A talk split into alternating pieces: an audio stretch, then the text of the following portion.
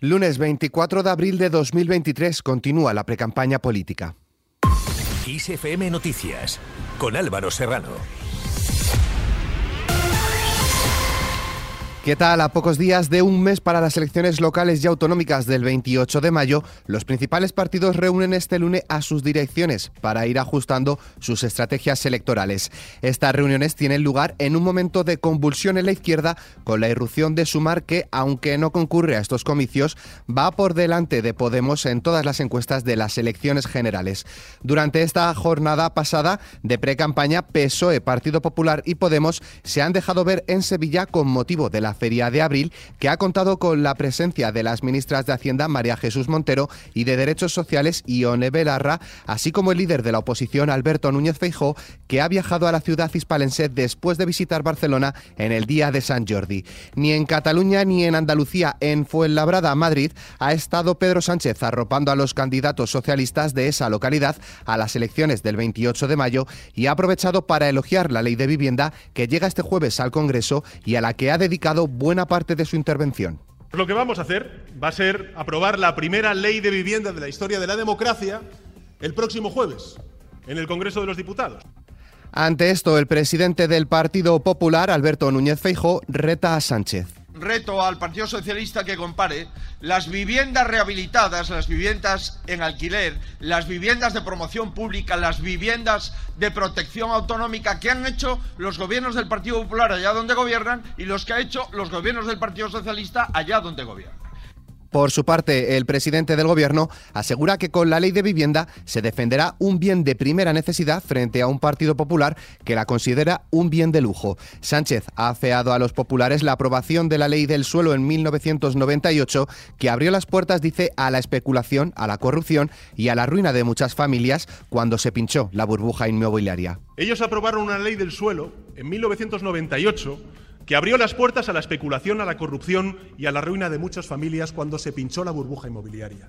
Nosotros vamos a aprobar una ley de vivienda que va a convertir lo que es un, problema en un derecho constitucional, tal y como dice nuestra Constitución. Al hilo de este asunto, la presidenta popular de la Comunidad de Madrid, Isabel Díaz Ayuso, ha señalado que el jefe del Ejecutivo, Pedro Sánchez, persigue desmantelar Madrid al estar, dice, malbaratando una herencia de siglos para salvarse del desastre electoral que le espera. Eso es lo que está pretendiendo hacer Pedro Sánchez. Y esto es lo que quiere hacer con Madrid, desmantelar la casa de todos. Quiere desmantelarla y dejar a España sin capital.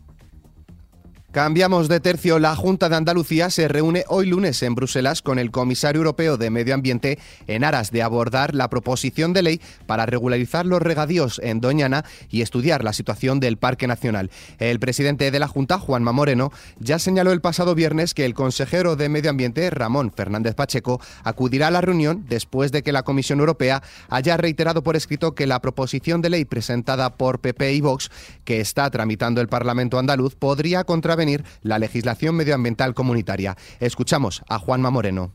¿Cuál es la política del agua del Estado? ¿Cuál es la política de Sánchez? Yo no la conozco después de cinco años. Yo le pido un gran pacto por el agua, donde participemos evidentemente las comunidades autónomas. Y lo segundo y fundamental, en Andalucía reclamo, lo reclamo yo y lo reclama 8 millones y medio de andaluces, obras de urgencia ya. Por su parte, la ministra de Hacienda, María Jesús Montero, ha dicho que el Ejecutivo tomará medidas jurídicas contra la ley de regadíos en el caso de que la Junta Andaluza no rectifique y retire la proposición de ley para regularizar los regadíos en el entorno de este parque natural. Desde el primer momento hemos advertido que estaba fuera de lo que es la legislación comunitaria, que contravenía las sentencias del Tribunal Superior de Justicia de la Unión Europea y que por tanto no había ningún motivo de plantear ninguna cuestión en la que eh, se pusiera en riesgo ni más ni menos que la declaración de Patrimonio de la Humanidad que la propia UNESCO había hecho.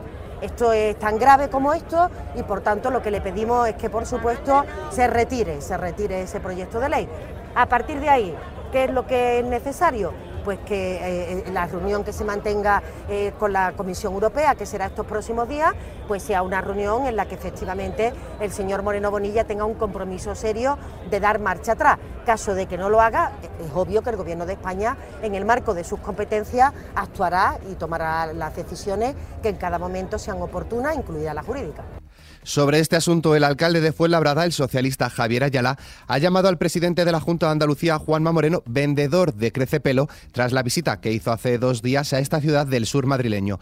Ayala defiende que se notan los nervios en el Partido Popular porque reparten agua donde no hay y buscan votos del PP donde tampoco los hay.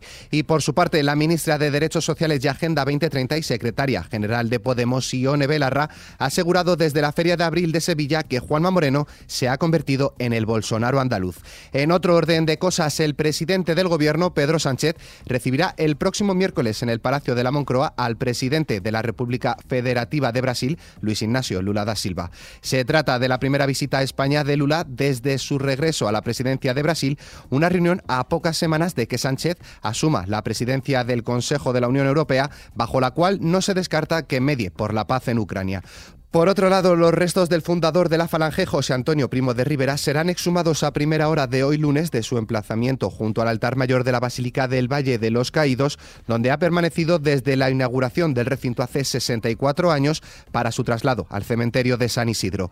La extracción del féretro se consumará discretamente con el templo cerrado al público, únicamente en presencia de los familiares y los trabajadores encargados de levantar la gran, la gran losa que cubre su tumba y sin periodistas en una operación que dará cumplimiento a uno de los apartados de la Ley de Memoria Democrática de 2022. En clave económica, el precio de la luz sube hoy un 84% hasta llegar a la tarifa media a los 92,08 euros el megavatio hora.